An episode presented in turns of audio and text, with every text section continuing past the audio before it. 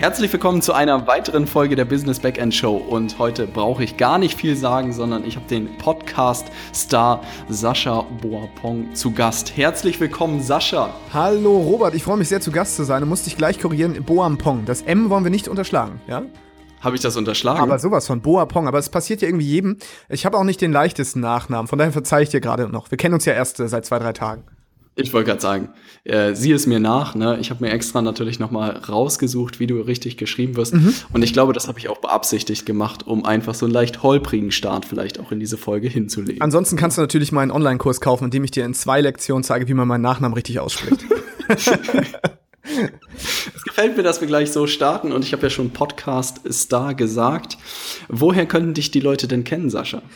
Also entweder kennen sie mich, weil sie mich mal ähm, irgendwo am Telefon hatten, weil sie in der Notlage waren, oder vermutlich eher, weil sie den digitale Nomaden-Podcast hören. Und äh, ja, da habe ich zusammen mit meinem Kumpel Timo einen Podcast über das Thema ortsunabhängiges Arbeiten. Und ja, damit sind wir recht erfolgreich auch immer in den iTunes-Charts unterwegs. Was heißt denn recht erfolgreich? Recht erfolgreich bedeutet, dass wir knapp drei bis 4.000 Hörer jetzt pro Tag haben und uns damit auch irgendwie immer in den Top 10 bis Top 20 der iTunes-Charts tummeln. Wobei jetzt gerade, glaube ich, sind wir irgendwie nicht mehr in den Top 10, äh, weil die, der iTunes-Algorithmus da auch immer so ist, dass man, äh, dass da relativ viel hin und her gewürfelt wird. Aber grundsätzlich kann man sagen, sind wir eigentlich schon immer ganz weit oben dabei und haben das auch interessanterweise ohne eigene Reichweite ähm, nach wenigen Wochen geschafft damals. Also damals im April, da haben wir erst begonnen und äh, da ging es relativ schnell. Ich wollte gerade sagen, wenn du damals sagst, wie lange macht ihr das denn schon? 28.04.2016, das war der Start unseres Podcasts. Vorher hatten wir einen recht ähm, erfolglosen YouTube-Channel. und äh, das kann man so nicht sagen, oder? Ja, naja, gut. Ich sag mal, die 100, die 100 Abonnenten, die wir hatten, die waren natürlich vom Commitment super. Ja. Absolut. Aber ja. mehr als 100 sind es dann auch nie geworden. Ne? Es lag vielleicht auch so ein bisschen daran, dass wir, naja, noch geübt haben. Ja, also ich fand euch von Anfang an super. Ich habe das natürlich alles nachvollzogen, habe ja auch direkt erkannt, dass es in Hamburg ist ja. und hatte schon Angst, oh Gott, noch welche Hamburger, die vor der Kamera rumtouren. Mhm. Ja. Aber das ist auch spannend zu sehen, dass so ein Mediumwechsel äh, sehr viel verändern kann, oder? Absolut. Also ich glaube, das war wichtig für uns auch zu erkennen, dass wir einfach mit YouTube nicht das richtige Medium gewählt hatten. Und wir haben uns dann irgendwann daran orientiert, was wir eigentlich selber so konsumieren. Und das war halt alles mehr auditiv, das, weil wir auch Freunde des passiven Konsumierens sind. Denn es ist einfach schön, irgendwie joggen zu gehen oder den Abwasch zu machen und dabei was zu konsumieren. Nicht immer aktiv vor Monitor zu sitzen. Beziehungsweise, das macht auch Sinn. Also gerade bei einem Format wie fünf Ideen zum Beispiel, das haben wir uns natürlich auch immer gerne angeguckt oder schauen wir uns gerne an. Aber es gibt ja auch Dinge, die sind halt mal länger als eine halbe, äh, länger als eine Viertelstunde zum Beispiel. Und dann irgendwann will man natürlich nicht mehr vom Monitor sitzen. Dafür hat man irgendwie doch zu viel zu tun im Leben. Passives Konsumieren. Gibt es diesen Begriff oder hast du den gerade erfunden? Ich glaube, ich habe den gerade erfunden, weil wirklich passiv kann man dabei ja nicht sein, denn äh, man ja. muss ja noch zuhören. Das heißt, man beschränkt ja. es auf einen Sinneskanal. Aber ich glaube, selbst ähm, an das passive Konsumieren, denn das Radio nutzt es ja auch aus. Also wenn du ganz lange Auto fährst, kennst du das und du bist irgendwann so nach drei Stunden Autobahnfahrt, weißt du eigentlich gar nicht mehr, wo du bist. Und wenn ich dich dann fragen würde, was hast du denn für Lieder gehört so in der letzten halben Stunde, könntest du mir das auch nicht beantworten. Aber irgendwie kommt es doch im Unterbewusstsein an. Auch die Werbung sorgt ja dafür und nutzt das aus. Also von daher, ich glaube schon, dass man auch passiv konsumieren kann. In Zeiten von passivem Einkommen sollte man auch absolut passiv konsumieren. Absolut, man sollte nur ich, passiv ich, sein. Ja, ja, ich glaube auch, also wir sollten vielleicht auch mal so ein äh, passives Lebenskonzept entwickeln, wo man einfach nur noch alles passiv auf sich einprasseln lässt und eigentlich gar nichts mehr machen muss. Und wo man alles Weil, outsourced, ja, also ja, alles immer outsourced, alles outsourced an, genau. an, virtuelle Assistenten, selbst das ja. Atmen. Ja, sensationell. Wir haben dann ein neues Geschäftsmodell gefunden. Großartig. Aber ähm, sag mal, Sascha, hier Butter bei der Fische. Es ist ja gerade so, podcast-technisch ist ja ein bisschen Goldgräberstimmung gefühlt mhm. unterwegs. Ne?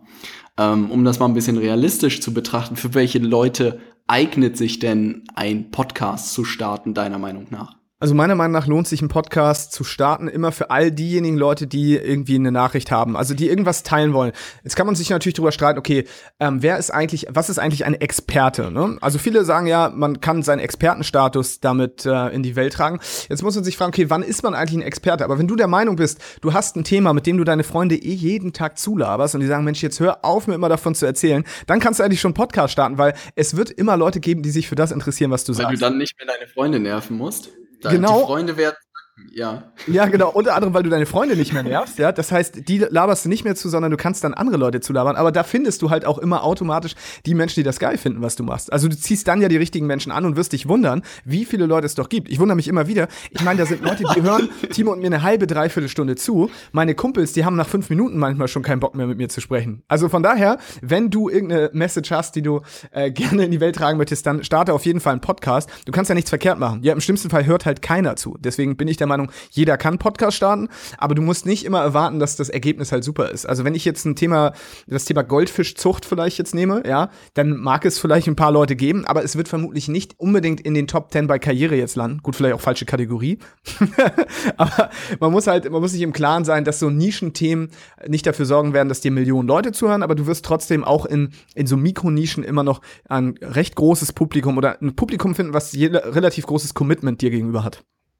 Aber das ist spannend zu hören, dass das bei deinen Freunden auch so war. Also bei mir war auch die Resonanz auf meinen Podcast-Start, dass ich vielleicht mal über gute Nachtgeschichten nachdenken sollte, weil man dazu gut einschlafen könnte. Und ich dachte mir auch so, Ihr Schweine.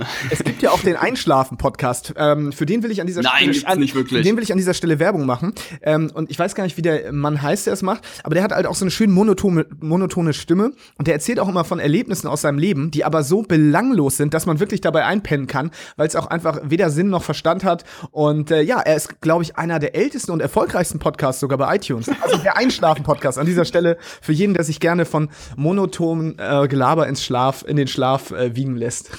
Ansonsten kann ich natürlich auch meinen Podcast dafür empfehlen, aber das hört sich natürlich auch nochmal spannend. Du hast aber einen ganz spannenden Punkt genannt, den ich auch immer wieder beobachtet hat, und zwar diese Wechselwirkung zwischen den Inhalten, die man rausgibt und den Leuten, die man anzieht. Mhm.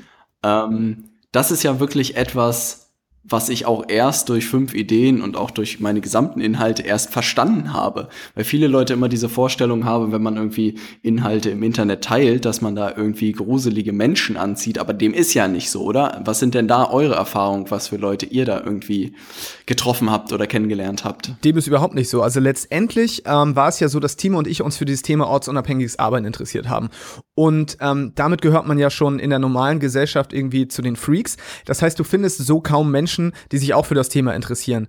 Aber ab dem Moment, wo wir darüber berichtet haben und einen Podcast dazu gestartet haben, haben wir nur noch Menschen in unser Leben gezogen, die zumindest äh, ja auf einer ähnlichen Wellenlänge unterwegs waren. Und dadurch ähm, konnten wir einen recht großen Freundeskreis tatsächlich aufbauen, haben tolle Menschen kennengelernt und ähm, haben unseren Freundeskreis dadurch um Leute erweitert, die uns nicht als Freaks sehen, sondern die Gleichgesinnte sind. Und das hat unser Leben seit dem April ja auch komplett um 180 Grad gedreht. Von daher ist es eigentlich eins der besten Medien, um noch mehr Verrückte kennenzulernen. Also wenn du beklopptes Hobby hast und ähm, du suchst noch mehr Bekloppte, dann starte auf jeden Fall, jetzt muss nicht unbedingt ein Podcast sein, aber geh irgendwie raus, ja, zeig dein Gesicht im Internet und dann wirst du tatsächlich genau solche Leute anziehen wie dich. Vorausgesetzt, vorausgesetzt, du bist authentisch. Wenn du natürlich eine Maske aufsetzt, und das machen wir in unserem Podcast nicht, wir sind genauso wie im wahren Leben, deswegen ziehen wir auch die Leute an, die wir wollen. Wenn wir jetzt natürlich, ich sag mal, ein bisschen hochgestochener sprechen würden und ähm, ja, hier uns verstellen würden, dann würden wir solche Menschen auch anziehen, aber das sind nicht die, die wir in unserem Leben haben wollen. Von daher, wenn du authentisch bist, dann äh, kannst du auch echt tolle Bekanntschaften schließen und auch, ja, richtige Freundschaften. Das ist ein guter Punkt. Ja, also das ist auch gut zu hören und das bringt mich natürlich zu der Frage, wie war denn der Sascha vor dem 28. April? Der Sascha vor dem 28. April war gar nicht so viel anders. Allerdings ähm, war der Sascha vor dem YouTube-Channel, den er mit Timo im Oktober 2015 gestartet hat, vielleicht ein bisschen anders. Also sagen wir mal so, bei mir ist das auch alles aus so einer persönlichen Krise entstanden. Ja, ich war irgendwie Anfang 20 und ähm, dachte, ich könnte mit meiner Freundin in Hamburg zusammenziehen. Wir haben eine gemeinsame Wohnung äh, bezogen und dann nach wenigen Monaten hat sie mich aber verlassen und ist mit ihrem Arbeitskollegen durchgebrannt. Ich war dann zu Hause alleine in der Wohnung. Sie hat die Möbel irgendwann alle abgeholt. Ich hatte dann noch, einen, ich glaube, einen Esstisch und ein Bett. Ja, so viel hatte ich dann doch noch. Und dann habe ich mich bemitleidet. So, und äh, ja, gut, dann saß die ich da. Die Geschichte ist wahr? Ja, die Geschichte ist wirklich wahr. Das klingt wie dieser amerikanischen Obdachlosen-Geschichte von allen Erfolgreichen. Ja, ja, und jetzt pass auf, jetzt geht's nämlich gleich weiter.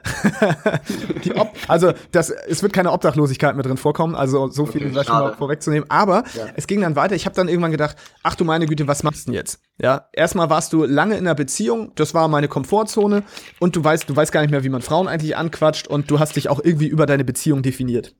Mhm. So habe ich mich dann auf einmal mit dem Thema Flirten beschäftigt. Das heißt, wie schaffe ich es eigentlich jetzt zum Beispiel, ähm, ja, Frauen wieder anzusprechen? Weil ich war zwar nie schüchtern, aber ich hatte keine Ahnung davon eigentlich, wie man äh, ja mit Frauen umgeht. Und dann habe ich Bücher gelesen und bin so in diesen Pick-up-Bereich gekommen. Das ist ja so die Pseudowissenschaft, die Männern anscheinend vermitteln soll, wie man Frauen klar macht. Und äh, wenn man das irgendwann lange genug konsumiert, dann merkt man, dass es nicht darum geht, Maschen zu erfinden, sondern es geht darum, an seiner eigenen Persönlichkeit zu arbeiten. Und so habe ich dann ganz viele Bücher vom im Bereich Persönlichkeitsentwicklung gelesen und habe immer mehr gemerkt, dass ich ja verantwortlich bin für meine Situation. Ja, nicht die anderen waren schuld und vorher hat der Sascha vor der ganzen äh, Geschichte immer den anderen die Schuld gegeben, sondern ich bin schuld, weil a kreiere ich meine Realität und B bin ich auch für meine Erfolge und Misserfolge selbst zuständig. Ja, und dann habe ich gedacht, okay, krass. So, da gibt es anscheinend eine Welt, äh, also ich muss mich eigentlich nur mit mir selbst beschäftigen und kann dadurch schon so viel verändern.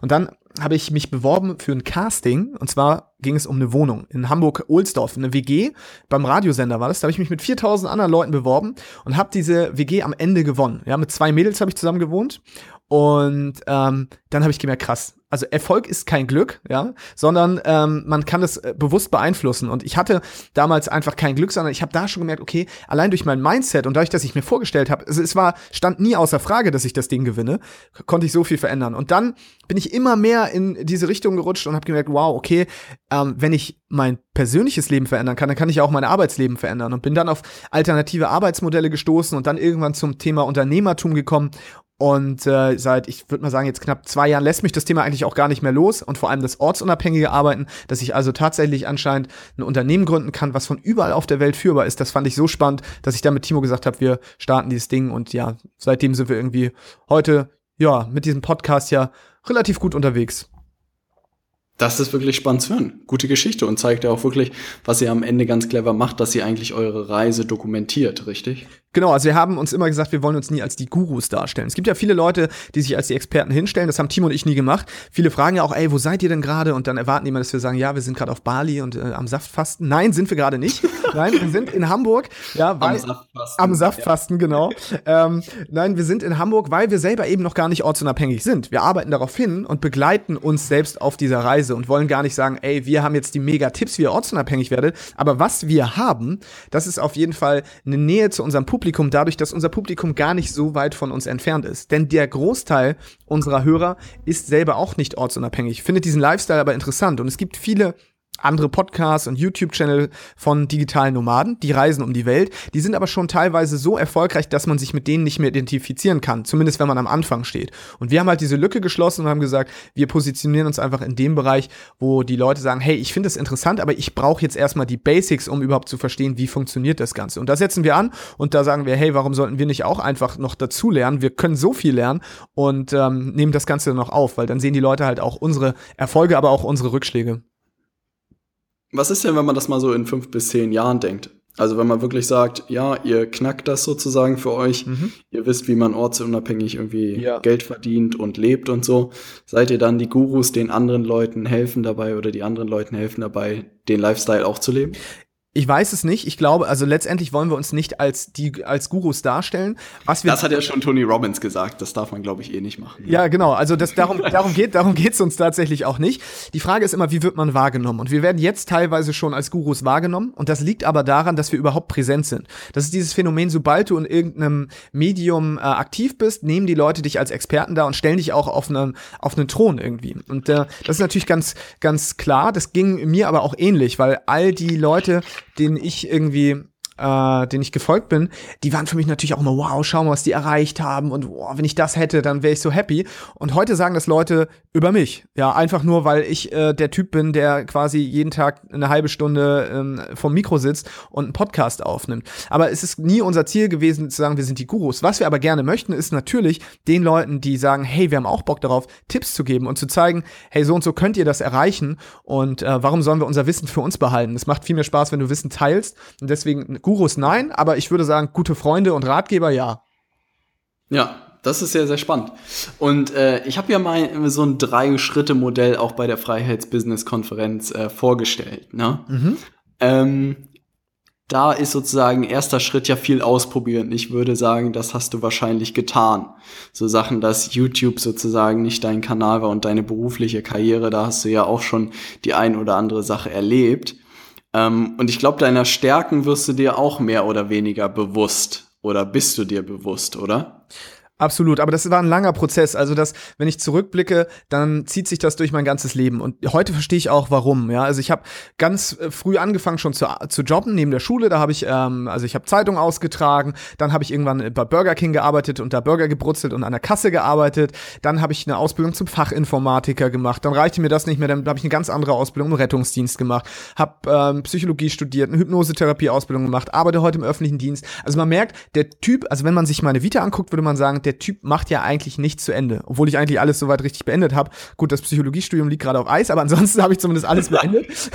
und ähm, habe viel ausprobiert und das ist in Deutschland per se ja immer erstmal was Schlechtes, weil ich, ne, ja. da hieß es immer, Mensch, der Junge, der weiß überhaupt nicht, was er da macht, das ist ja überhaupt nichts da ist keine Beständigkeit. In Deutschland bist du gut, wenn du 30 Jahre in deinem Unternehmen arbeitest, dann sagen alle toll, guck mal, ja. ne? Glückwunsch. Glückwunsch, ja. genau, aber das hat mir nie gefallen und ich habe mich immer gefragt, warum bin ich so anders als die anderen, ne? Immer nach drei Jahren maximal habe ich mich umorientiert beruflich und heute habe ich halt einfach verstanden, dass es mir Spaß macht, irgendwie in verschiedene Bereiche reinzuschnuppern und dass ich immer ein Problem damit hatte, dass ich für andere gearbeitet habe. Denn was mich immer genervt hat, ist einfach, dass andere darüber bestimmt haben, was ich mache und dass ich gesehen habe, dass meine Kollegen meist nie so viel Gas gegeben haben wie ich. Ja, das soll jetzt nicht heißen, dass äh, all meine Kollegen irgendwie äh, weniger leistungsfähig waren, aber es gab halt auch da, und das kennt jeder, äh, es gab einfach Kollegen, die haben irgendwie die Hälfte der Arbeit gemacht und trotzdem das Doppelte verdient, einfach weil sie länger da waren. Und ich, da habe ich gedacht, was ist das für eine Logik, ja? Ich möchte nach Leistung bezahlt werden. Ich möchte hier Gas ja. geben und ich möchte, dass man das anerkennt. Ich glaube, das ist so auch so ein bisschen dieses Unternehmerding. Ne? Also ich habe immer zu viel mitgedacht und deswegen war ich wahrscheinlich nicht immer der bequemste Angestellte, weil ich mehr wollte. Ich war immer Unternehmer im, im Unternehmen, aber das wollte halt der Chef nicht. Ne? Der wollte, dass ich irgendwie die Dinge ausführe und nicht zu viel darüber nachdenke. Und deswegen, heute ist mir klar geworden, okay, in mir steckte eigentlich schon immer so ein bisschen das Unternehmerherz. Ich wusste nur nie, was ein Unternehmer ist, bis vor ein paar Jahren, wo ich jetzt verstanden habe, ah, okay, das macht also ein Unternehmer aus, unter einen Unternehmer aus. Ja. Und der dritte Schritt ist ja das richtige Geschäftsmodell finden. Und da habe ich das Gefühl, da bist du noch so ein bisschen am Testen, was das für dich sein könnte, richtig? Also ihr habt ja auch da ein paar Sachen ausprobiert mhm. und Podcasten am Ende, da kann man ja auch nicht auf Anhieb davon leben. Ja. Ne? Aber da gibt es ja so verschiedene Möglichkeiten, irgendwie sowas zu monetarisieren. Kannst du darüber sprechen, welche Wege es da gibt? Genau, also Podcasting ist per se kein Business, genauso wie Blogging kein Business ist und genauso wie YouTube kein Business ist. Und das will ich auch niemandem erzählen. Was aber möglich ist, ist natürlich einfach, wenn du äh, relativ erfolgreich in dem Bereich bist, hast du auf einmal eine Reichweite. So eine Reichweite ist immer interessant. Unter anderem natürlich für Unternehmen. Wir arbeiten ja auch mit einem Unternehmen zusammen, wo wir zum Beispiel, der, dass wir als Sponsoring-Partner haben.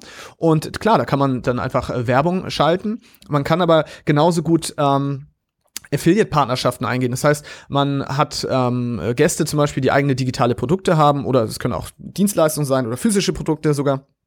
Und die empfiehlt man einfach weiter und äh, bekommt dafür eine Provision. Das ist also möglich. Oder man erstellt eigene, eigene Produkte, sei es ich schreibe jetzt ein Buch, physisch oder ein E-Book, oder ich erstelle einen Online-Kurs, oder ich biete zum Beispiel mein Expertenwissen als Trainer, Berater, Coach, was auch immer an. Also da gibt's verschiedenste Möglichkeiten, aber erstmal einen Podcast zu starten, sich vor ein Mikrofon zu setzen, zu quatschen, ähm, das bringt überhaupt nichts. Selbst bei unserer Reichweite, die ja relativ hoch ist, ja, da werde ich nicht reich davon, dass ich einfach nur nett bin und äh, ähm, Inhalte raushau, sondern natürlich muss man auch irgendwann überlegen, okay, wie schaffe ich es denn jetzt, ähm, den Schritt zu gehen, dass ich auch Geld nehme? Und das fällt mir immer noch schwer und das, da habe ich mit dir ja auch schon drüber gesprochen. Es, das ist halt für mich auch noch was, eine völlig neue Welt. Wir sind ja auch erst ganz kurz dabei und obwohl man sich der Möglichkeiten bewusst ist, ist es immer ein krasser Schritt auf einmal zu sagen, hey, ich darf auch mit dem, was ich liebe, Geld verdienen. Das ist absolut legitim. Ja. Und das ist echt ähm, so ein, so ein Mindshift, der sich gerade erst vollzieht. Und aber es wird immer besser auf jeden Fall, aber ähm, das bringt einem ja auch keiner bei. Denn beigebracht wurde mir immer, du musst hart arbeiten und Arbeit soll keinen Spaß machen. Dann war es okay, damit Geld zu verdienen. Aber mit dem, was ich liebe, und Podcasting ist tatsächlich das, was ich liebe, weil ich halt gerne quatsche, wie man merkt, ähm, ist halt einfach. Echt? ja, ich, ist dem einen oder anderen vielleicht hier aufgefallen. Ähm, Podcasting ist halt echt einfach so mein Ding und Timos genauso. Wir lieben das und wir bringen gerne Menschen zusammen. Und warum sollen wir dann nicht auch letztendlich dafür bezahlt werden? Das ist ja, das ist ja überhaupt nichts Verwerfliches. Absolut. Also ich glaube, da muss man auch so ein bisschen, muss man wahrscheinlich taub auf ein paar Ohren sein. Ich glaube, die meisten Leute können das auch nachvollziehen. Dann gibt's halt immer ein paar kritische Stimmen in Deutschland, die irgendwie ein bisschen anstrengend sind, ne, die dann sagen, ich will keine Werbung oder keine mhm. Ahnung was. Aber am Ende hält sich das ja immer in Grenzen, ne? weil am Ende ist es ja wirklich auch Arbeit. Ne? Also das kann man ja nicht anders nennen. Aber ich gebe dir recht, es ist echt ein komisches Gefühl, wenn man Dinge, die man natürlich machen würde, die man so als in Anführungszeichen als Hobby neben seinem Job machen würde, wenn man da plötzlich die Vollzeit machen kann und irgendwie davon leben kann. Und äh, ich glaube, das ist auch das, was viele nicht äh, verstehen, dass, glaube ich, auch viele Menschen, die in Anführungszeichen irgendwie erfolgreich sind oder die man so anhimmelt, dass die sich immer erstmal in diese Position gebracht haben, dass sie einfach wahnsinnig viel Spaß haben bei der Arbeit und dass dann dieser Erfolg auch hinten heraus gekommen ist. Aber ich glaube, viele Leute verpassen halt erstmal, sich in so eine berufliche Situation zu bringen. Ja, die Frage ist halt auch immer, was ist, was ist es, was die anderen Leute sehen? Ne? Na klar, die sehen, wir haben jetzt irgendwie einen Podcast und wir, wir sind da lustig und hauen da Inhalte raus. Aber was die Leute nicht sehen, ist, dass ich 40 Stunden, Stunden die Woche damit verbringe und ich bin noch Vollzeit beschäftigt. Das heißt, ich arbeite irgendwie gefühlt 100 Stunden die Woche. Ich schlafe kaum. Ich stelle mir vor der Arbeit den Wecker. Ich bleib bis in die Nacht wach, obwohl ich am nächsten Tag früh arbeiten muss, um den Podcast irgendwie ähm, am Laufen zu halten. Ich treffe mich mit Leuten, ich spreche mit Leuten, ich bereite Sachen vor und nach. Ja, mein ganzes Leben dreht sich darum. Ich vernachlässige im Grunde genommen Freunde, Familie und Partnerin, weil der Podcast absoluter Fokus ist. Ja, und dann sagen die Leute am Ende, wenn ich dann äh, irgendwie damit erfolgreich bin, ja, der hat ja Glück gehabt. Ne? So, aber das hat, das hat nichts. Overnight Success. Ja, genau, ja, genau. Overnight Success. Oh, wow. Vom, vom Krankenwagenfahrer zum Podcaster. Ja, wunderbar. aber dass ich mir irgendwie jahrelang den Arsch dafür aufgerissen habe, das sieht nämlich keiner. Und ähm, auch was für ähm, letztendlich zahlt man dafür auch einen hohen Preis. Ne? Und zwar Zeit ist natürlich auch nicht unbegrenzt verfügbar. Und wenn ich überlege, wie viel Zeit ich jetzt auch damit verbringe, dann weiß ich nicht, ob jeder Mensch das könnte. Also ich habe dafür ja. auch echt, und das geht dir ja wahrscheinlich ähnlich, viele Dinge maximal eingeschränkt und zwar aufs Nötigste. Also man hat, ich habe kaum noch, ich habe keine Hobbys oder so, dafür habe ich keine Zeit. Mein Podcast ist das Einzige, was ich gerade habe. So und ähm, von daher, ja, muss man das immer mal von mehreren Seiten betrachten, aber das kann natürlich keiner sehen, weil es sitzt ja keiner in meinem Wohnzimmer und sieht, was ich hier jeden Tag tue. Ich habe äh, neulich eine Dokumentation über, wie heißt er, Usain Bolt gesehen. Mhm. Und der meinte auch, dass eigentlich die Wettkämpfe das leichteste sind. Das Schwierigste ist eigentlich das tägliche Training und sich jeden Tag zu überwinden, jeden Tag zu trainieren und jeden Tag mit seinem Körper zu kämpfen und mit seinem Kopf zu kämpfen. Und ich glaube, hier ist es einfach ähnlich. Also jede Podcast-Folge oder so von dir hört sich wahrscheinlich immer super leicht und super happy an.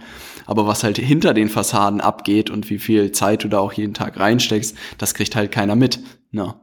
Absolut, absolut. Und ähm, das können die Leute ja auch nicht nachvollziehen, aber das würden sie nachvollziehen, wenn sie dann selber mal damit anfangen. Und da trennt sich meiner Meinung nach aber auch die Spreu vom Weizen, weil jetzt einfach mal einen Podcast aufzunehmen, drei Wochen zu warten und zu denken, man wäre jetzt erfolgreich und sich zu wundern, dass das nicht so ist. So läuft der Hase eben nicht. Also gehst du all in oder nicht? So das ist es das. Ich glaube, das ist was es auch ausmacht. Also bist du bereit zu brennen für das, was du tust? Und ich, weißt du, ich wache nachts auf und denke an den Podcast. Mein letzter Gedanke vorm Schlafengehen ist der Podcast. Ich wache auf, mein erster Gedanke ist der Podcast. Und das ist es. Das musst du haben. Diese Leidenschaft. Und du musst auch trotz vieler Rückschläge bereit sein, immer wieder aufzustehen. Und auch wir hatten viele Rückschläge und ich struggle jeden Tag mit irgendwas. Das ist ja nicht so, dass alles super läuft, ja, sondern es gibt genug Probleme, die dadurch entstehen. Aber wenn du weiterhin Bock hast, glaube ich, und Gas gibst und ähm, wie gesagt einfach weiter hungrig bist nach mehr, ich glaube, dann kannst du erfolgreich werden.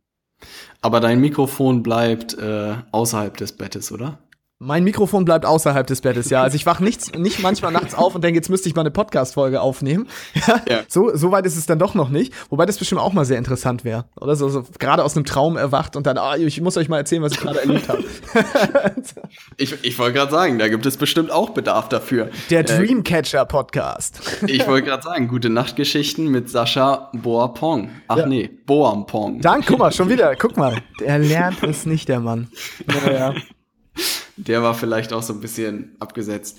äh, aber sag mal so Starthilfe für Leute, die sagen, hm, Podcast will ich zumindest mal ausprobiert haben, ob es mein Medium ist oder nicht, keine Ahnung. Ja. Aber was kann man so den Leuten raten? Manche Leute haben mich also auch zum Beispiel gefragt, was weiß ich, wie muss irgendwie so der Launch aussehen? Muss man da extrem viel Wert liefern? Wie viele Folgen muss man reinknallen? Keine Ahnung. Hast du da irgendwelche Tipps? Ich könnte jetzt natürlich 700 verschiedene Tipps raushauen, aber mein Tipp ist letztendlich also achte darauf, dass du guten Content machst. Ja, nimm das Ganze ernst und hab Respekt vor deinen Hörern. Ja, mach die Dinge, die dich selber auch interessieren würden. Hör dir einen Podcast an und kümmere dich um die Sachen, ähm, die dir wichtig sind und mach die gut. Mach das Ganze nicht halbherzig. Produziere am Anfang ein paar Folgen mehr, denn wenn du nur eine Folge produzierst und launchen willst, dann hören die Leute vielleicht deine Folge, sind begeistert und dann, ja, dann kommt nichts mehr. Dann sind sie natürlich erstmal enttäuscht und denken, oh, ich hätte jetzt Hunger auf mehr, aber da ist nichts mehr. Von daher gerade in der Launchphase wichtig, mit mehreren Folgen zu starten. Aber letztendlich der ultimative Tipp, es gibt deinen Leuten immer Mehrwert und es klingt so abgedroschen, alle sagen Value, Mehrwert, bla bla bla. Aber letztendlich ist es das. Und ich denke mir bei jeder Folge, und das ist mein Mindset, den Leuten muss es nach dem Hören der Folge besser gehen als vorher, weil sie was mitgenommen haben, weil sie irgendeinen Tipp bekommen haben oder weil auch einfach die Laune irgendwie von den Leuten verbessert worden ist. Die hatten vorher vielleicht Ängste und die muss man auf dem Weg räumen, äh, aus dem Weg räumen. Und wenn man das schafft, dann wirst du automatisch erfolgreich. Und sei authentisch. Also es gibt so viele Leute, die auf einmal vor dem Mikro so anders sind als im wahren Leben, weil sie jetzt denken, sie müssten irgendwie was tun. Ich kenne das ja selber. Bei mir war es ja am Anfang auch so, dass ich mich vor der Kamera total ungewohl, äh, unwohl gefühlt habe. Und das tue ich heute manchmal auch zum Beispiel noch. Aber letztendlich sei einfach so, wie du immer bist und liefere absoluten Mehrwert und gib den Leuten irgendwie ja, die sollen Lächeln auf den Lippen haben, nachdem sie deinen Podcast gehört haben. Und dann, glaube ich, kannst du erfolgreich werden. Und da bringen die tollsten Strategien nichts, ja, wenn du einfach scheiß Content machst, ähm, ja, dann wirst du nicht erfolgreich. Und die Audioqualität muss natürlich auch einigermaßen stimmen. Also, wenn du mit deinem Handy jetzt unbedingt ähm, meinen musst, äh, wenn du meinst, du müsstest jetzt mit deinem Handy mit der Sprachmemo-Funktion deinen Podcast aufzeichnen, ist es vielleicht auch nicht ganz so toll. Also, die 50, 60 Euro für ein schönes Mikro solltest du noch investieren. Und dann kannst du eigentlich loslegen. Ich tue kurz was dafür, dass die Leute auch äh, mit einem Lächeln aus dieser Folge rausgehen. Du hörst auf zu reden? nee, ich dachte mir, er, er macht dieses coole Geräusch hier wieder, aber im Interview. ah, ja, ah, ja, da war das Geräusch. Nochmal. Ah, also das werde ich, glaube ich, jetzt prinzipiell einbauen, weil es doch für den einen oder anderen Lacher vielleicht sorgen ah, Herrlich, herrlich. Das hat auch oh. Großartig. Nein, aber das sind äh, sehr, sehr wertvolle Tipps. Also ich glaube, viele Leute springen jetzt da gerade auf den Zug auf. Mhm. Und ich glaube, solange du echt irgendwie gute Inhalte hast und sei ja. es wirklich, und ich glaube, das, was auch Gary Vaynerchuk irgendwie sehr gut sagt, man muss ja nicht wirklich was kreieren, sondern man muss ja auch einfach nur dokumentieren. Und was ich halt auch so spannend finde, einfach sein, auch an euch, einfach die Reise sozusagen ein Stück weit zu dokumentieren und auch einen guten Mix aus irgendwie Interviews und eigenen Inhalten zu machen und ich glaube, damit kriegt man immer eine ganz gute Kombination hin, wenn man es halt ernst meint. Und interessanterweise, wir haben ja am Anfang den Trick angewendet, dass wir einen Interview-Podcast gestartet haben. Und das machen ja aktuell ganz viele Leute, die sagen, haha, ich nehme einfach Leute mit ganz viel Reichweite, interview die und dann teilen die das und dann habe ich am nächsten Tag 10.000 Hörer. Inzwischen gibt es leider 500 Interview-Podcasts, ja, und jeder äh, interviewt einfach viele Leute mit Reichweite und ja, es mag teilweise noch funktionieren, aber was uns wirklich erfolgreich macht und was auch die erfolgreichsten Folgen sind, sind nicht unbedingt immer die Interviewfolgen, sondern das sind die Folgen, in denen ich Privates preisgebe. Ich rede jetzt nicht von intim, sondern von privaten Sachen. Wer ist der Sascha eigentlich wirklich? Was hat er für Ängste? Womit hadert er gerade? Ja, was, was, was geht gerade bei mir ab? Und sei es nur, dass ich mir irgendwie einen neuen Notizblock gekauft habe. Aber das interessiert die Leute, weil die wollen natürlich auch wissen, wer ist der Mensch vor oder hinter dem Mikro, je nachdem, aus welcher Richtung man guckt. Ähm, und ähm, das unterschätzt man, glaube ich. Das habe ich auch unterschätzt, aber dafür musst du am Anfang erstmal genug Wert liefern, weil am Anfang interessiert sich erstmal keine Sau für dich. Die sagen, ja, okay, da ist jemand, da ist jemand, der quatscht mich jetzt voll.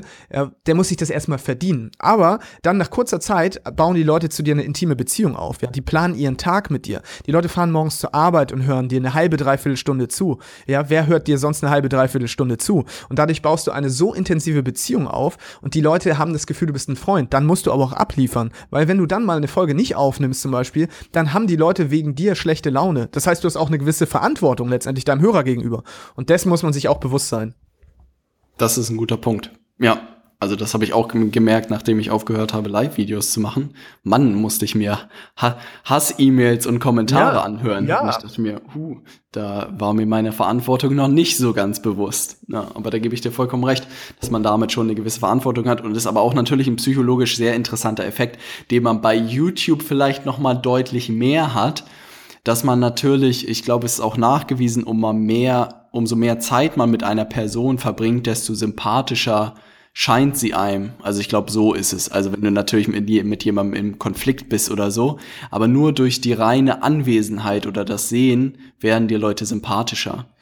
Und ich glaube, gerade bei YouTube erlebt man das halt, ne? Da sind auch Leute auf mich zugekommen, hey Robert! Und ich so, ja, ich habe dich noch nie gesehen. Ah, stimmt, ich kenne dich nur aus den Videos. ne? Und das ist halt irgendwie ein ja. total verrücktes Phänomen. Ne? Bei YouTube ist natürlich der Vorteil, die Leute sehen, ja, die sehen deine Mimik, deine Gestik, das ist natürlich nochmal was ganz anderes. Den Vorteil, den wir beim Podcasting haben, ist dadurch, dass wir einen Kanal abschalten, und zwar im Grunde genommen das Visuelle, stellen die Leute sich dich vor. Das heißt, die kreieren sich, die kreieren sich so ein Bild ja. von dir. Die kennen zwar deine Stimme, aber die stellen sich den Rest einfach vor. Und dadurch ist die Beziehung auch sehr, sehr intensiv. Man muss nur zurückdenken an die Zeit, wo man selber Hörspiele gehört hat, ja. Man dachte teilweise, man wäre mit den Jungs von TKKG befreundet. Ey, das geht, Absolut. ja, weil, weil du halt da auch dafür sorgst, dass die Leute ja, so ihr Kopfkino anschmeißen, ne? Und ähm, man hat einfach eine längere Aufmerksamkeitsspanne ähm, im Bereich Audio als heutzutage bei Video, weil wir natürlich mit Video auch überall bombardiert werden und äh, irgendwo weißt du ja gar nicht mehr, wo du anfangen sollst. Aber jemand, der sich eine Dreiviertelstunde Zeit nimmt, zum Beispiel, jetzt dir zuzuhören, ja, was überleg mal, eine Dreiviertelstunde eine Stimme auf dem Ohr zu haben, wie intensiv das ist, ja, das ist wirklich, äh, kann man, kann man sich oft gar nicht vorstellen. Das, da gebe ich dir vollkommen recht, dass es wirklich sehr intensiv ist. Ich hatte es in meinem äh, letzten Mallorca-Urlaub, habe ich Ryan Moraine äh, Podcasts mitgenommen und ich dachte mir auch, wir wären nach dem Urlaub Best Buddies, nachdem ich gefühlt ihn 50 Stunden hab sabbeln hören. Na? Ne? Aber da waren auch so wertvolle Sachen drin und für den Moment war es auch irgendwie genau das Richtige um zu schauen, was irgendwie so alles möglich ist. Und ich finde auch die Länge irgendwie von dreiviertel Stunde ist halt wirklich, also ist meiner Meinung nach einfach eine ganz andere Zielgruppe. Also ich glaube, das muss man so ein bisschen differenzieren. Also es gibt die Leute, die sich halt gerne vor YouTube setzen und Videos angucken, aber halt auch nur so bis 10 Minuten oder bis 20 Minuten maximal. Und dann gibt's halt Leute, die lieber passiv konsumieren, wie mal jemand gesagt hat.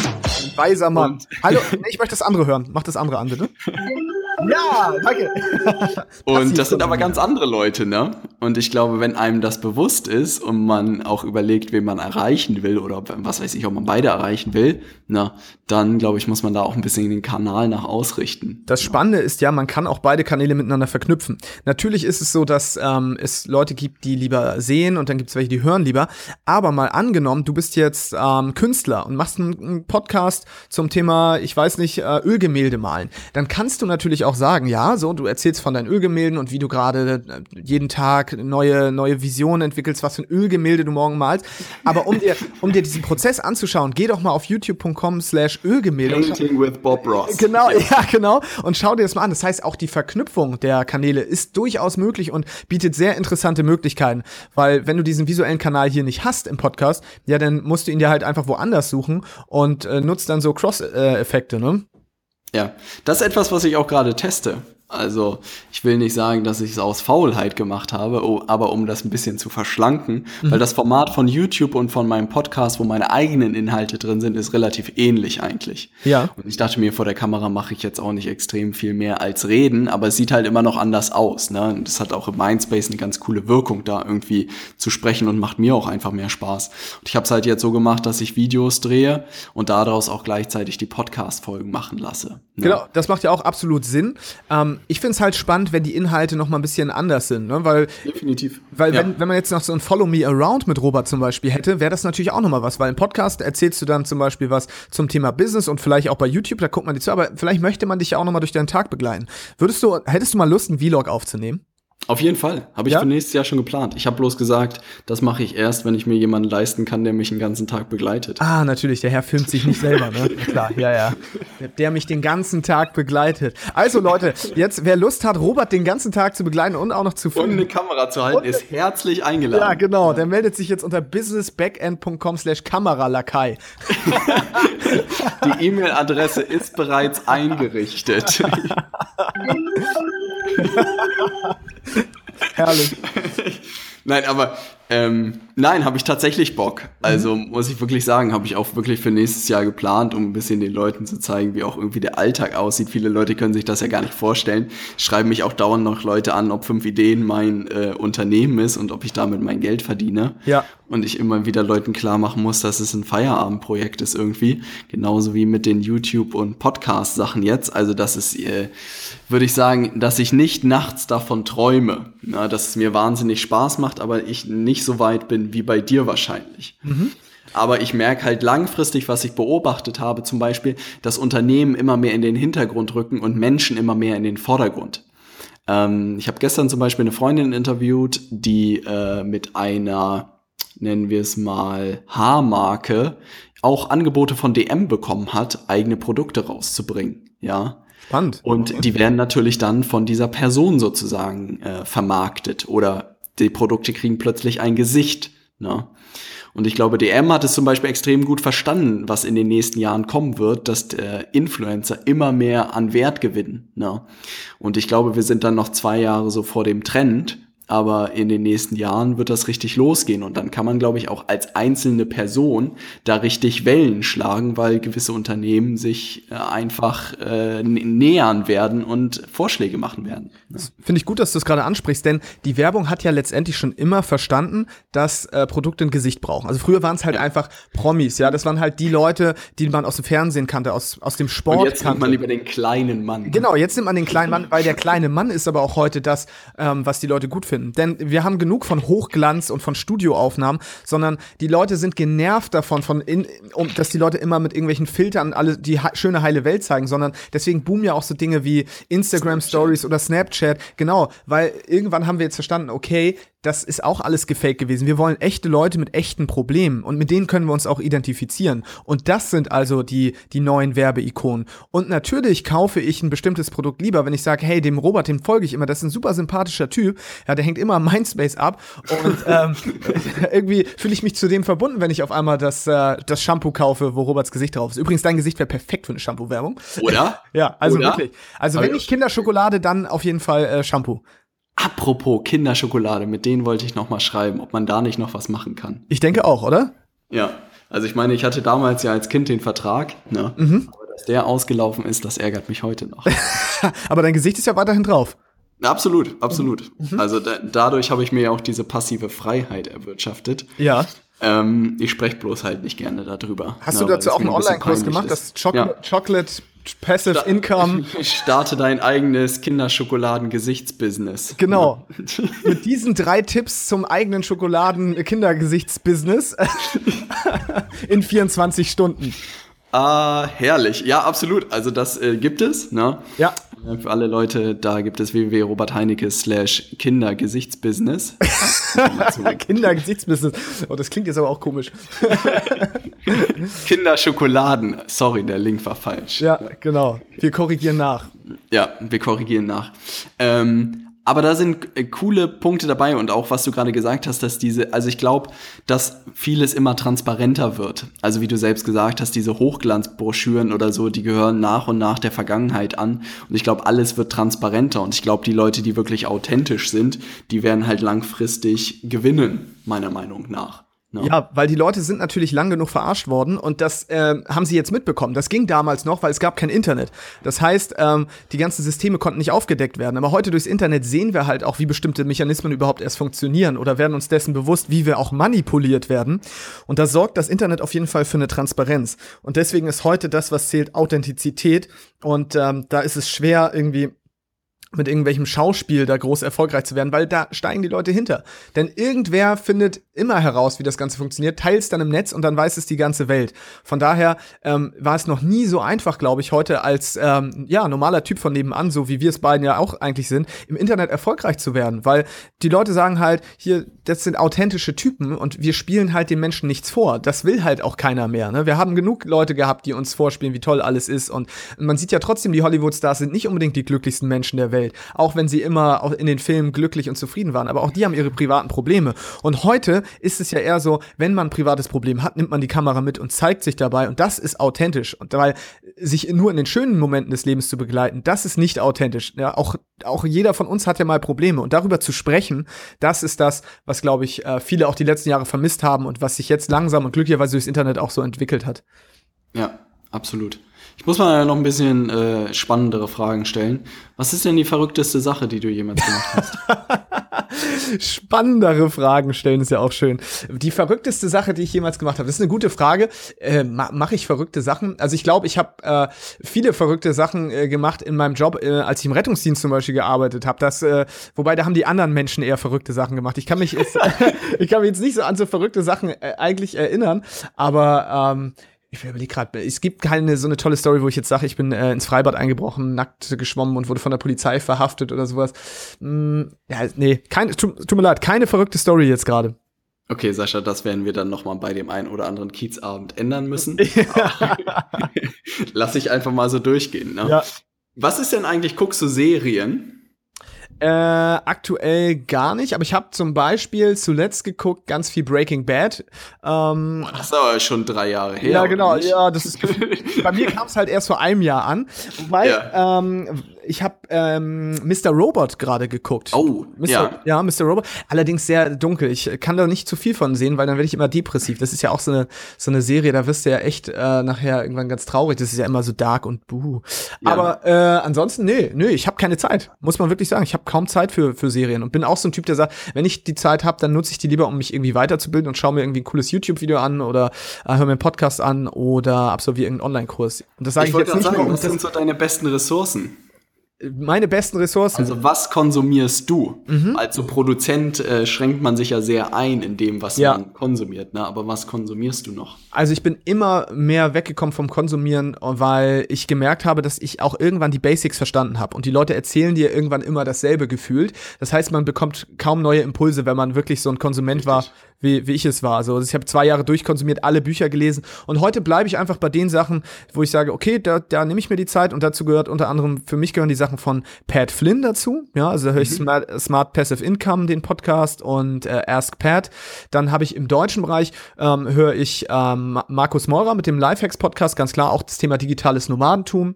Dann habe ich da noch Tim Chimoy Business Backend habe ich auch in meiner äh, Abo-Liste und ich glaube, das war es auch schon soweit, oder? Ja, genau. Ich hatte. Ich sagen, äh, das kann man an der Hand abzählen, oder? Ja, das, genau. Anguckt, anhört. Und auch da schaffe ich es nicht immer, das anzuhören. Also dadurch, dass ich noch pendle mit dem Auto zwischendurch, da habe ich dann die Zeit, aber ansonsten nicht konsumieren. Also ich muss sagen, wirklich die, die größte Entwicklung habe ich gemacht ab dem Moment, wo ich verstanden habe, man muss diese Dinge selber durchmachen, denn das ist ja der Unterschied zwischen Wissen und Weisheit. Ne? Also Wissen kann man sich, klar, kann man sich anlesen, ist überall verfügbar, aber wenn du es anwendest, dann ist das Weisheit und dann bleibt es auch ganz anders hängen. Und äh, deswegen empfehle ich jedem. Warum erzählt mir das jeder diese Woche? Keine Ahnung. Fünften Mal. Ja, ja. vielleicht, weil es auch einfach so ist, ne? Weil es ist, wenn, es gibt immer mehr Leute, die dir erzählen wollen, wie die Welt so funktioniert. Und gerade im Internet. Jeder macht irgendeinen Blablapreneur-Podcast. Und die meisten davon, ja, die meisten, Entschuldigung, ja, aber es ist einfach so. Die meisten, da die meisten davon haben halt gar kein Business. Und das ist auch okay. Wir sind ja auch nicht ortsunabhängig, haben den digitalen Nomaden-Podcast. Aber dann bitte stellt euch nicht so hin. Ja, ich finde es absolut authentisch, wenn die Leute sagen, ich interessiere mich fürs Thema Unternehmertum und machen Blablapreneur-Podcast. Ähm, aber ganz ehrlich, ich mache doch jetzt auch keinen Podcast zum Thema Salsa tanzen, obwohl ich, obwohl ich nicht mal Disco Fox kann, ja? So, dann sag, verstehst du? Ja. Also, erzähl den Leuten keinen Scheiß, sondern äh, wende das selber an und dann kannst du von deinen Erfahrungen berichten, aber ganz authentisch und dieses Ding, sich immer so als Profi darzustellen, das ist mir langsam zuwider geworden im Netz. Ja. Das gefällt mir. Das sind ja mal nicht so eine Wischiwaschi-Töne, sondern mal klare Ansagen. Ja, absolut. Ja. So ist das richtig. Blaberpreneur, also das, die Wortspiele mit dem Wort Entrepreneur, also da feiere ich ja auch immer wieder, was da alles entwickelt wird. Ne? Absolut, ne? Und ja. da mache ich mich auch regelmäßig lustig. Und da gibt es auch immer wieder Sachen, wo sich Leute, ich weiß gar nicht, worüber ich letztens wieder gestolpert bin, aber musste auch herzlich lachen. Du bist ja jetzt äh, dank deiner Kinderschokoladengeschichte ein, ein Schokopreneur quasi. Absolut. Oder? Ja, oder? Absolut. Ja. die, die Domain habe ich mir auch gesichert. Podcast gibt, kommt auch demnächst der Schokopreneur. Schokopreneur Podcast. oh. Also ich meine, ich glaube, man kann äh, um jedes Thema oder Handyverträgepreneur oder so wundert mich, dass sowas. Apfelsaftpreneur. Ja. das, ah, da habe ich noch was, was ich dazu sagen will. Genau, mir fällt nämlich auch auf, dass viele Leute diese ganzen Dinge viel, viel zu ernst nehmen. Ja, also ich sehe immer wieder 16, 17, 18-Jährige, die dann sagen, ja, ich will jetzt Unternehmer werden und ja, ja, ja und kein Angestellten, no pain, no gain, bla und hier hustle hart. Und ich finde es ja gut, dass die Leute Gas geben wollen. Ja. Aber grundsätzlich ähm, muss man das Ganze auch mal ein bisschen entspannter sehen. Es soll ja auch noch Spaß machen. Und äh, hustle hart hin oder her, ja, du musst, du musst was machen, was dir wirklich Spaß bringt. Und gerade wenn du noch so jung bist, dann hast du einfach auch noch die Zeit, vieles auszuprobieren. Da musst du nicht mit, ja. mit 17 schon dein krasses Millionenbusiness haben. Wenn ich noch mal 17 wäre mit dem Wissen, was ich jetzt hätte, ey, ich würde ganz entspannt rangehen, so viele Dinge wie möglich testen, aber nicht so das Ganze nicht so verbissen sehen. Und viele sehen das sehr, sehr verbissen. Die sind sehr ernst dabei, konsumieren alles, auch aus diesem Bereich Persönlichkeitsentwicklung. Ja, ich muss eine Morgenroutine haben, ich muss zehn Minuten meditieren, ich muss dann dies machen und das machen. So, und da denke ich mir immer, entspann dich mal, du musst erstmal gar nichts, ja. Du musst das machen, was dir Spaß macht. Und was mich am meisten nervt, ist, dass viele Dinge so unkritisch einfach angenommen werden, ja. Nur weil irgendjemand sagt, dass es toll ist, irgendwie ähm, morgens Eiswasser zu trinken und drei, dreimal Handstand hintereinander zu machen, nehme ich das nicht einfach an und sage, ja, das ist jetzt meine Morgenroutine, sondern hinterfrag auch mal die Dinge und ähm, pass sie so an, dass sie in dein Leben passen. Also ich bin alles andere zum Beispiel als der krasse Routinenmensch und so, obwohl mir jeder sagt, ich sollte eine Routine Amen. haben. Ja. Amen. Ich bin halt kein, ich will halt vielleicht keine Morgenroutine. So, ganz einfach ist das Spiel. Und bin ich deswegen jetzt erfolgloser? Ich denke nicht. Ja. ja, können wir bitte gegen diese Routinenbewegung gegen anstänkern? Ich halte das für so einen Mumpitz, ja. Also ich glaube, also meine Theorie ist die folgende. Ich glaube, dass du dein Leben, deinen Alltag, wenn alles gesetzt ist, ja, wenn du deinen Job gefunden hast, etc., dass du dann dein Leben ein Stück weit optimieren kannst durch so ein Zeug. Mhm. Aber bei manchen Leuten wird es einem so verkauft, als ob man durch dieses Zeug irgendwie dahin kommt, irgendwie ein erfülltes Leben zu erreichen. Und Überhaupt das ist für nicht. mich halt absoluter Mumpitz. Interessanterweise, die Routinen entstehen ja meist erst dann, wenn man schon erfolgreich ist. Das heißt, Genau, dadurch, dass genau. man schon erfolgreich Das ist, ist der Feinschliff, ne? Genau, genau. Das ist so der Feinschliff, das i-Tüpfelchen, das Sahnehäubchen. Ja, ja. Aber es ist halt nicht so, dass du nur durch die Routine erfolgreich wirst. Nee, aber das wird einem halt überall erzählt und das ist meiner Meinung nach so ein Schwachsinn. Absolut, absolut. Und äh, deswegen sage ich ja, glaub nicht unbedingt immer alles, was die Leute sagen. Probier es gerne aus und wenn eine Routine sich gut anfühlt, dann mach das auf jeden Fall. Aber ähm, eine Routine per se wird dein Leben nicht verändern, nur weil du sie von jemand anders äh, unkritisch entgegengenommen hast. Du sagst, ja, ich mach das jetzt, ja. Also ich meine, bei allen Leuten habe ich das auch beobachtet und ich habe auch Jill interviewt zum Beispiel, der da seine eiserne Morgenroutine hat. Aber bei dem ist auch alles gesetzt sozusagen. Also der weiß, welche Projekte er hat, das läuft alles, das funktioniert alles. Ne? Und wenn der da morgens, was weiß ich, den Hampelmann macht im, äh, im, im Wohnzimmer, dann soll er das und sein Smoochie trinken. Ne? Aber ich glaube, es gibt auch genug Leute, für die das irgendwie nicht funktioniert oder es einfach auch nichts bringt. Ne? Und ich glaube, man darf nicht den Fehler machen. Und das ist das, was, was ich gefühlt immer merke, dass sobald man etwas gefunden hat, was für einen selbst funktioniert hat, und da muss man sich wirklich, glaube ich, vor bewahren, zu behaupten, dass es auch für andere Leute richtig ist. Also ich glaube, man muss sich immer diese Offenheit behalten und sagen, hey, das hat für mich irgendwie funktioniert und ich Ja. würde dir raten, das auszuprobieren. Aber ob das für dich funktioniert, keine Ahnung. Ne? Genau, genau das ist es aber auch. Und deswegen, also von daher. Aber das ist wahnsinnig schwierig, da sind viele Leute super überzeugt von sich. Ja, ja, ist ja, ist ja auch absolut in Ordnung, aber ich muss, ich darf einfach nicht davon ausgehen, dass das, was für mich richtig ist, auch für andere wichtig ist. Deswegen werde ich hier auch in deinem Podcast niemandem erzählen, dass es irgendwie eine bestimmte Routine gäbe, die ich habe, um erfolgreich zu werden. Ja, wenn ich jetzt erzähle, dass ich äh, jeden Morgen dreimal in die Hände klatsche, dass mich das erfolgreich gemacht hat, ja, dann könnt ihr das gerne ausprobieren. Aber ich sage euch, ihr werdet deswegen kein erfolgreicher Podcaster, denn die einzige Routine, die du am Anfang brauchst, ist einfach Gas zu geben und äh, irgendwie dein Business aufzubauen. Das ist die Routine. Ich tue täglich was dafür, dass mein Business irgendwie vorankommt. So, das ist meine Routine. Das sieht aber jeden Tag anders aus. Und wenn ich dann so weit bin mit meinem Business, dass ich die absolute zeitliche und finanzielle Freiheit habe, ja, dann kann ich mir auch jeden Morgen gerne eine tolle Routine machen. Aber bis dahin bringt mir die Routine nichts, sondern ich muss einfach dafür sorgen, dass, man, dass ich mit dem erfolgreich bin, was ich gerade mache. So, und das ist die eine Routine, die ich meiner Meinung nach brauche, um erfolgreich zu werden. Guter Punkt. Äh, das ist nochmal ein ganz, finde ich, ein gutes abschließendes Thema. Wie würdest du dir den Zustand der finanziellen Freiheit vorstellen? Der Zustand der finanziellen Freiheit ist bei mir der Punkt, an dem ich sage, dass ähm, ich mit dem Geld mir all die Wünsche erfüllen kann, die mich weiter voranbringen. Also bei mir geht's weniger um, um materielle Dinge, sondern es gibt zum Beispiel einfach, äh, es gibt Geld, würde mir die Möglichkeit geben, dass ich nicht mehr aufstehen muss, wenn jemand anders sagt, ich muss zur Arbeit kommen. Und Geld ähm, gibt mir auch die Freiheit, zum Beispiel bestimmte Sachen zu besuchen, ähm, Seminare zu besuchen oder auch Länder zu bereisen und meine Grundbedürfnisse zu erfüllen. So, ich bin ja, meine Grundbedürfnisse sind alle erfüllt. Ja, ich bin Angestellter, ich verdiene gutes Geld, alles ist soweit gut, aber ich muss halt immer noch für jemand anderen aufstehen arbeiten. Das ist ja auch absolut okay. Aber wenn ich finanzielle Freiheit erlangt hätte, dann würde ich bestimmen, wann ich aufstehe. Und dann würde ich bestimmen, dass ich morgen da und dahin reise. Und dann könnte ich auch sagen, okay, ich möchte jetzt zu Tony Robbins einfach mal zum Seminar und am nächsten Tag, ähm, ja, gehe ich, gehe ich dann nochmal nach Vegas. So, das ist für mich finanzielle Freiheit. Aber es geht mir nicht darum, dass ich jetzt die, äh, den Lambo fahre und mir die krasse Villa hier irgendwie hinstelle, so, sondern es sind die einfachen kleinen Dinge, einfach die Sachen mit, und vor allem finanzielle Freiheit bedeutet für mich auch, dass ich vielleicht meine ganze Familie und meine Freunde mal einladen kann zu einer richtig coolen Party, zu einem coolen Fest oder zu einem coolen Urlaub und sagen kann, hey, wisst ihr was, ähm, wir machen uns mal eine richtig geile Zeit. Also Ze sich Zeit zu kaufen von dem Geld, das ist für mich finanzielle Freiheit.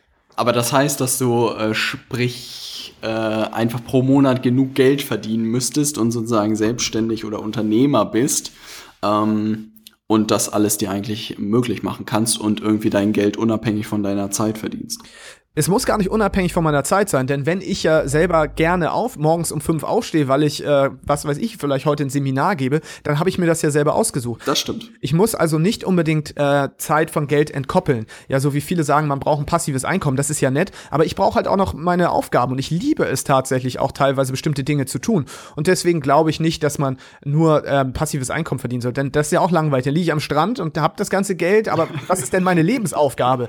So und von am daher Strand liegen und Cocktail Cocktails trinken. Ja, genau. Wow. Das mache ich vielleicht zwei Tage, dann drehe ich durch. Ja, ich will an ja. Projekten arbeiten, ich will Sachen aufbauen, ich will Menschen helfen. Das ist das, was mich glücklich macht. Und von daher würde ich auch dafür morgens um fünf aufstehen und bis um 20 Uhr abends arbeiten. Wenn das mein Ding ist, dann ist es ja, fühlt es sich nicht wie Arbeit an. Aber wenn die Leute sagen, ich muss jeden Morgen aufstehen, ähm, weil ich ähm, zehn Stunden in den Job muss, den ich hasse, ja, dann mein Gott, dann krieg deinen Arsch hoch und fang irgendwie an, dich daraus zu befreien. Denn jeder hat heutzutage oder hat schon immer die Möglichkeit gehabt, meiner Meinung nach. Ja. Zumindest hier in der westlichen Welt. Ja, ich rede nicht davon, dass jeder auf der Welt die Möglichkeit hat. Wir sind hier wirklich sehr privilegiert, aber ich denke, hier hat jeder die Möglichkeit, hier muss keiner motzen, weil was ist das Schlimmste, was dir hier passieren kann? Dir wird die Wohnung vom Staat bezahlt, du kannst essen, ja, ich bitte dich.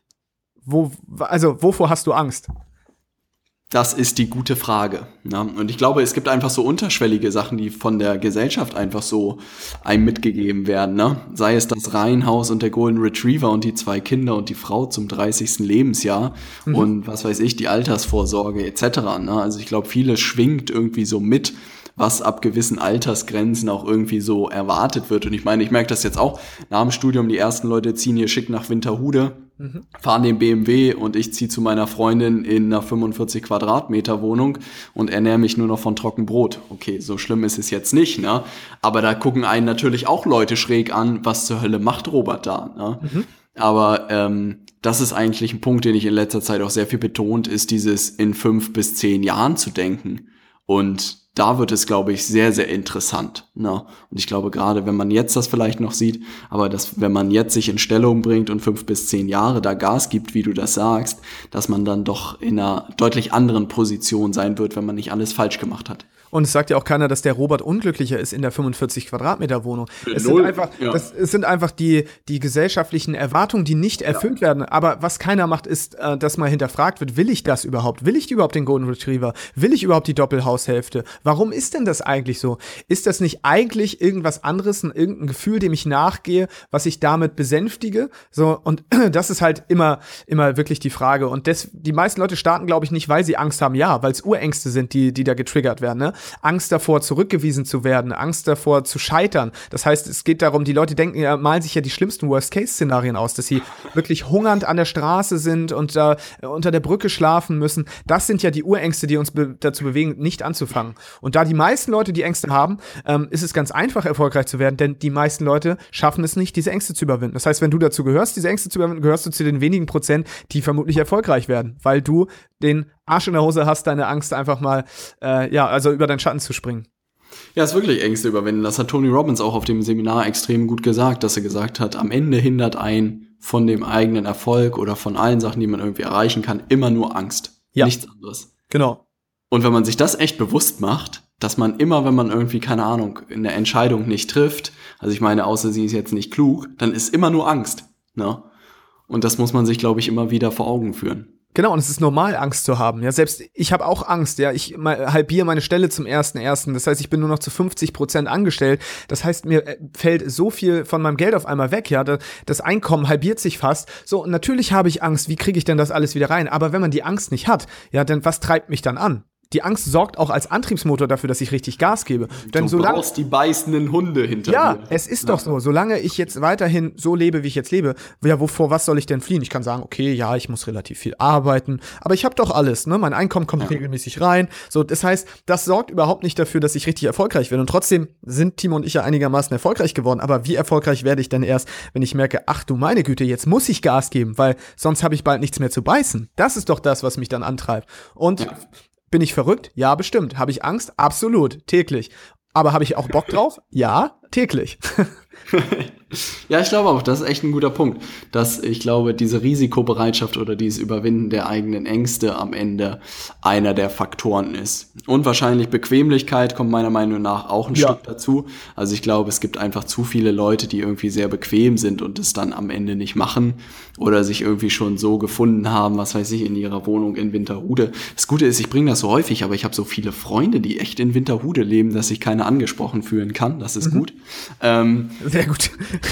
Aber die einfach schon so drin sind, dass es da auch meiner Meinung nach kaum einen Weg zurück gibt irgendwie. Aber also wenn du da auch erstmal drin bist, Wüsste ich nicht wie. Ich glaube, das ist für viele Leute auch in Ordnung. Ne? Also es Absolut. muss ja, es soll Absolut. ja nicht jeder Unternehmer werden und es soll nicht jeder irgendwie seine Komfortzone verlassen. Für manche ist es vielleicht genau das Leben, aber nur dann, wenn sie auch 100% damit glücklich sind. Ja. Also wenn du dich morgens vor den Spiegel stellen kannst, sagen kannst, ich bin glücklich äh, für das, was ich habe, ich bin glücklich mit meinem Job, ich bin glücklich mit meiner Partnerschaft, ich bin glücklich mit all dem, was ich gerade habe, dann mach genau so weiter. Aber wenn du nur äh, irgendwo Zweifel hast, ja, dann musst du es aber auch wirklich ändern. Und nur weil du zu bequem bist, ja, ich ja. meine, zu bequem, das zu ändern. Was ist das? Ja, also so, so entsteht kein Wachstum. Und äh, du musst, ich glaube, ein gewisser Schmerz gehört immer dazu. Und fast jeder, den ich kenne zumindest, der hatte irgendwann mal diesen Schmerz.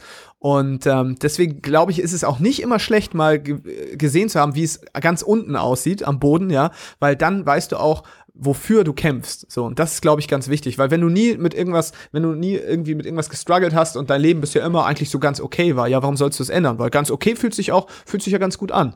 Ja, also das habe ich halt auch, dass viele auch gerade, was weiß ich, wenn man aufwächst etc., kommt ja Geld immer aus der Wand, ne? Und auch beim Job oder so kriegst du jeden Monat dein Geld, egal was du gemacht hast. Und das merke ich halt, wenn man sich selbstständig macht oder als Unternehmer, dass halt das Geld plötzlich nicht mehr aus der Wand kommt, ne? Und dass du zum einen natürlich selbst dafür verantwortlich bist und auch alles geben kannst, aber das macht es auch. Also Geld kriegt einfach eine ganz andere Bewertung sozusagen. Ne? Also es wird viel wertvoller, weil du weißt, wie viel Arbeit du am Ende da reingesteckt hast, um was weiß ich dir diesen Monat äh, dein Essen leisten zu können. Ne? Ja, genau. Und das macht es halt deutlich spannender, sowohl nach oben als auch nach unten. Es ist ja, ja nicht gedeckelt, ne? Nicht, ist richtig, ja, dein richtig. Einkommen als Angestellter ist ja gedeckelt, aber als Unternehmer, ja, the sky is the limit.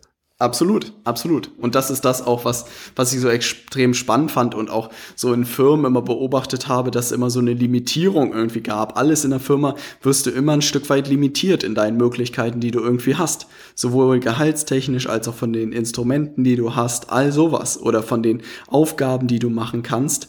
Und das ist etwas, was für mich einfach nicht funktioniert hat, aber kommt halt auch eine Riesenverantwortung damit.